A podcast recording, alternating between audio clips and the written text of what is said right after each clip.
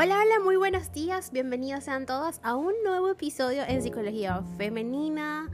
Eh, pues bueno, ya hace rato que estamos en el mes de septiembre y no le di la bienvenida a este hermoso mes del año. ¡Wow! Eh, fíjense, primero que nada, me voy a presentar. Mi nombre es Isnaikar Blanco, soy psicólogo clínico y me especializo en la atención a mujeres, trabajando lo que es el empoderamiento, el crecimiento personal y la autogestión emocional. Y pues me parece sumamente interesante e importante el tema que vamos a abordar el día de hoy porque eh, muchas veces no le brindamos la atención necesaria a este aspecto de nuestras vidas y que definitivamente es una parte del día a día que debemos atender. Es decir, crear hábitos saludables no solamente de consumo, sino también higiene del sueño, hábitos dentro de casa, eh, ejercicio, por supuesto, rituales en los que detenernos un momento a darnos amor, caricias, un masajito a nosotras mismas con cremita o en la ducha. Esos detallitos que hacen del día a día eh, un poco más llevadero, sobre todo con el ritmo que llevamos hoy, ¿no? Que todo el tiempo hay una exigencia, hay un, un objetivo que cumplir, hay que ser productivos y toda la cosa. Entonces no nos detenemos un momento a consentirnos. Y es que los ciclos del sueño son sumamente importantes, pero para poder saber cuál es su importancia es importante, valga la redundancia, comprenderlos, comprender a nuestro cerebro para poder dormir mejor. La fase REM es una de las etapas del sueño más interesantes, además de decisivas. Sin embargo, dentro de todos estos ciclos que lleva a cabo el cerebro cuando dormimos, cada momento es decisivo para favorecer un descanso reparador. Vamos a analizarlo. Esta fase, etapa REM o etapa no REM, eh, ondas delta, ondas teta, complejos K, etcétera, en fin, los ciclos del sueño configuran un proceso tan fascinante como vital para el ser humano. Como señalaba, y vamos a ver si lo pronunció bien, y si no lo pronuncié bien, pues vayan y díganme en Instagram, y Snaker no lo pronunciaste bien. Pero Friedrich Nietzsche, o Friedrich Nietzsche, Nietzsche, como le digan, como sea, porque ajá, él decía que dormir bien no es un arte cualquiera requiere estar despierto todos los días y cuando uno por fin lo consigue, la mente nos regala aquello que es de nuestra propiedad, los sueños. Sin embargo, como bien sabemos, en las últimas décadas nos hemos convertido casi en una sociedad insomne. Cerca del 40% de la población aproximadamente presenta trastornos del sueño y el 90% sufren en algún momento del año problemas para conciliar un descanso reparador. Nuestro estilo de vida, el estrés y determinados hábitos como el uso intenso de la tecnología afecta a nuestra higiene del sueño. Resulta, por tanto, muy interesante comprender qué es lo que acontece en el cerebro durante estas horas en las que su único fin es facilitarnos un sueño profundo. Al fin y al cabo, es durante la noche cuando puede llevar a cabo, cuando se puede llevar a cabo esas tareas esenciales para nuestro bienestar físico y psicológico, como es, por ejemplo, fijar recuerdos, depurar toxinas, eliminar informaciones y datos irrelevantes, entre otros. A ver, existen cinco fases de los ciclos del sueño para que sea reparador. Estos ciclos nocturnos pasan por cinco fases muy concretas. Cada una de ellas duran cerca de 90 minutos, lo que significa que cada noche pasamos por una media de 5 o 6 ciclos. Ahora bien, despertarnos en medio de una de estas fases y no alcanzar la fase REM implica levantarnos por la mañana cansados, confundidos y con poca energía. Necesitamos mantener un descanso sostenido a lo largo de esas cinco fases y que como mínimo deberá repetirse cuatro veces, es decir, cuatro ciclos.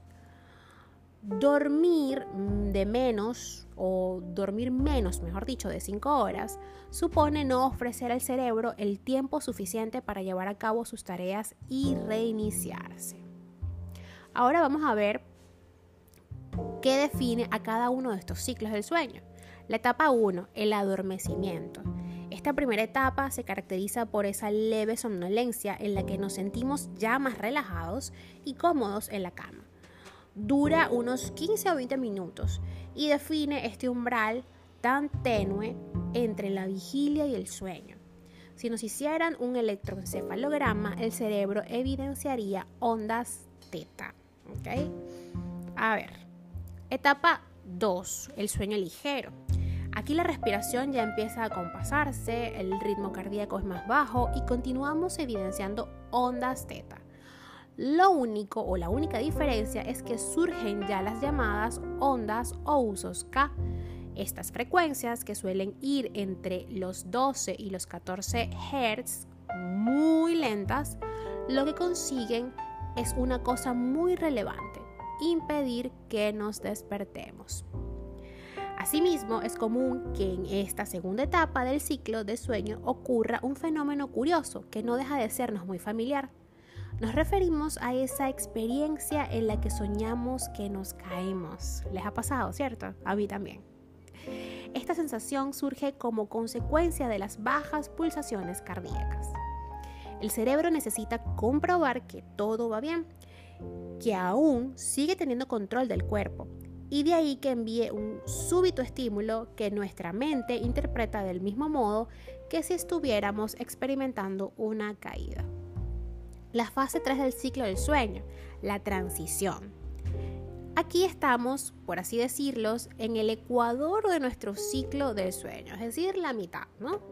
Esta fase es corta, apenas dura 5 minutos y se define básicamente por un aspecto las ondas teta u ondas lentas se reducen para aparecer ya las ondas delta, que son de mayor intensidad. En esta etapa, además, es común que puedan aparecer experiencias de sonambulismo. Fase 4. Sueño profundo.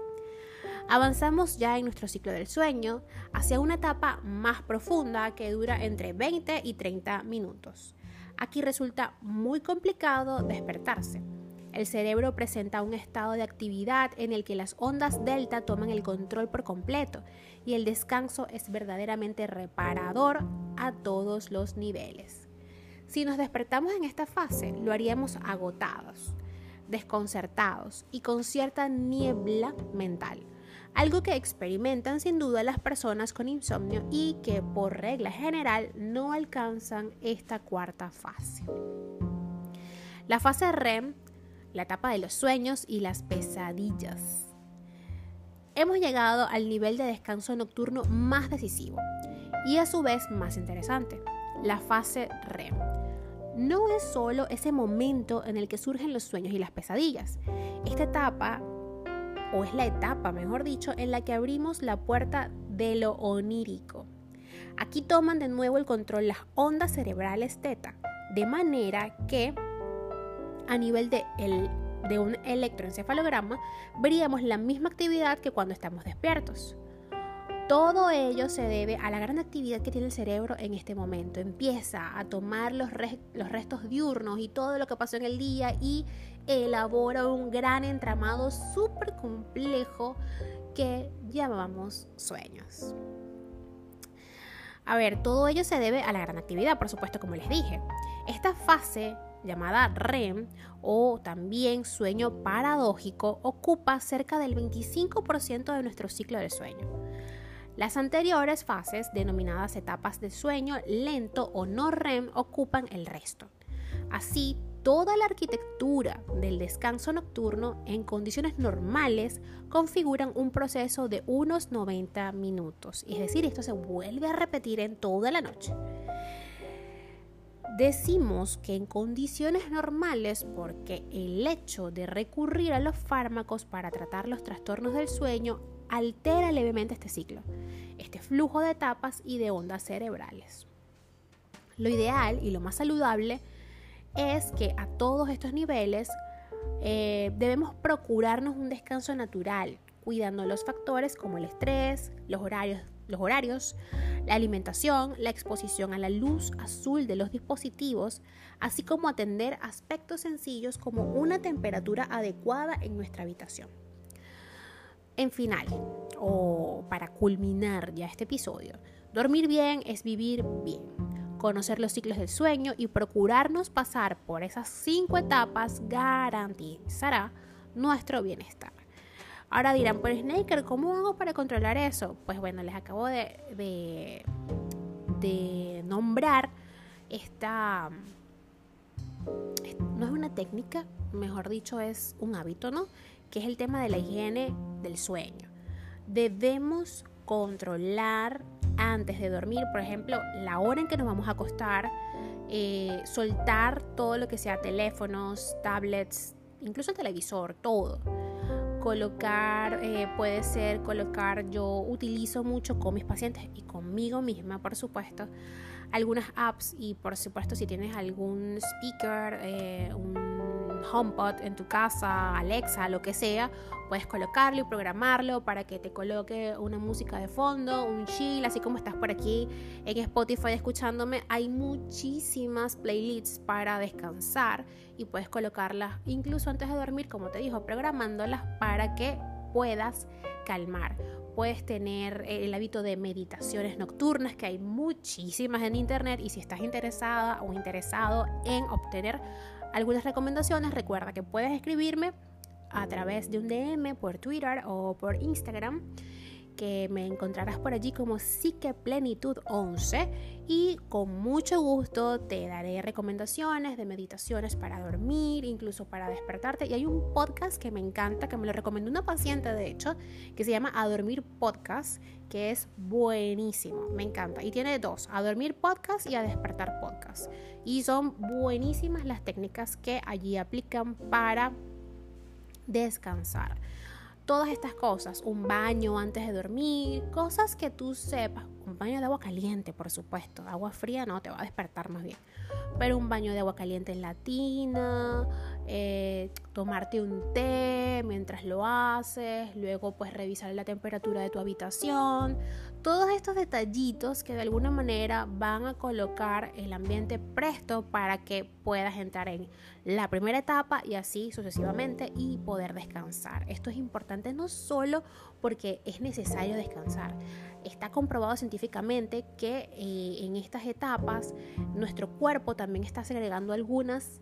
Em, hormonas que pudieran afectar incluso nuestra salud cardiovascular. Ojo con esto, el estrés, el cortisol guardan una estrecha relación y es importantísimo descansar por esto. Hasta acá el episodio de hoy, espero que lo hayas disfrutado y si ha sido así, por favor déjamelo saber a través de mis redes sociales, las repito, en Instagram, eh, Twitter y Clubhouse como Psiqueplenitud 11, en Facebook y en TikTok como psicóloga y Blanco. Que tengan un hermoso inicio de semana.